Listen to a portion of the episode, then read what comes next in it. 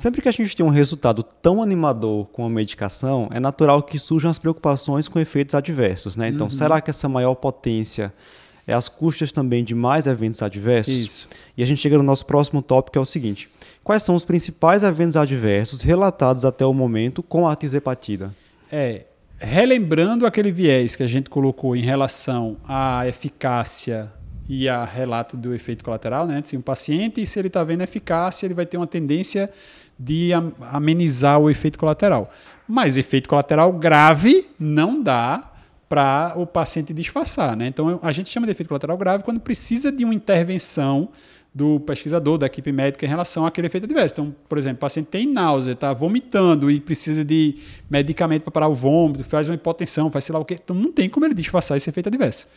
É, em relação ao efeito adverso grave, não se viu mais efeito adverso com o que se compara com os estudos anteriores, né? Assim, é, não vê essa incidência maior quando você compara com os estudos da própria liraglutida, da dulaglutida, da semaglutida, é muito parecido. É principalmente relacionado a, ao trato gastrointestinal.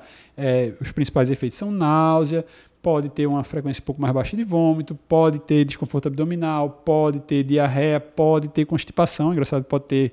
E a gente vê isso na prática, né? Às vezes tem paciente que tem diarreia, tem paciente que tem constipação. Interessante.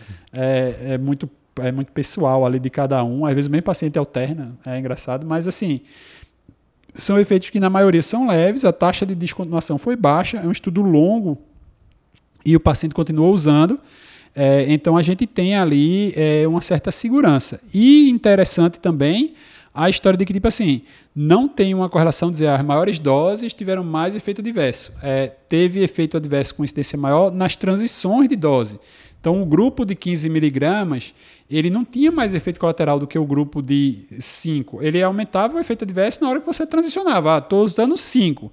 Aí fazia efeito adverso. Depois de um tempo começava a diminuir. Aí subiu para 10. Na hora que sobe, sobe o efeito adverso. E depois nas outras semanas diminui. Na hora que sobe para 15, sobe o efeito adverso, depois volta de novo. Então, é. assim, é como se fosse aquele período de uma certa adaptação à, à condição. É aquilo que a gente já observa hoje com a isso, SEMA, com a liraglutida, né? E aí coisa. o manejo será o mesmo é, também, orientações isso. alimentares, né? É, então aqueles efeitos adversos que você tem, teria mais receio de dizer assim, ó, será que a, a medicação vai causar é, pancreatite? Então, se fosse o efeito da medicação causar pancreatite, a dose maior causaria mais pancreatite que a dose menor, né? É uma coisa, efeito droga dependente. Se é um efeito de ah, atrasa o esvaziamento gástrico, atrasa o esvaziamento biliar, você vai ter, pode ter uma bile um pouquinho mais litogênica, porque está mais é, lentificado ali. Então, é um efeito do, da condição de, de uma dieta mais restritiva, tudo. Se você fizer a dieta restritiva, tem um maior risco de litíase. Se você restringir é, gordura carboidrato, vai estimular menos a, a, a, o esvaziamento biliar. Então, é, bariátrica aumenta. A perda de peso, isso, por a perda si de peso aumenta já aumenta a litíase, né? Então, assim, é, essas histórias de litíase, tem alguns estudos que mostram esse pouco maior, pancreatite, tem a história de, do estímulo, né? Muita gente pergunta até hoje, ah, GLP-1 causa câncer de pâncreas, né? Assim, é, veja, como a gente está colocando, pode ser que daqui a dois, três, quatro anos, você que amanhã você vai estudar dizendo que sim.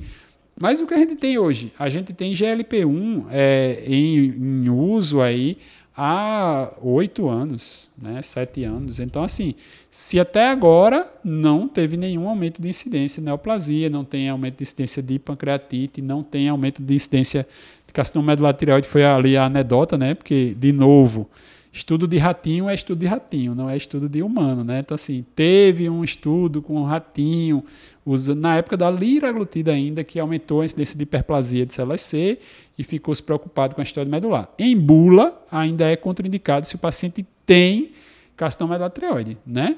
Mas também aí eu acho que o cara com carcinoma medular tireoide não vai ficar muito preocupado com o controle de peso, é, né? Assim, Certamente não.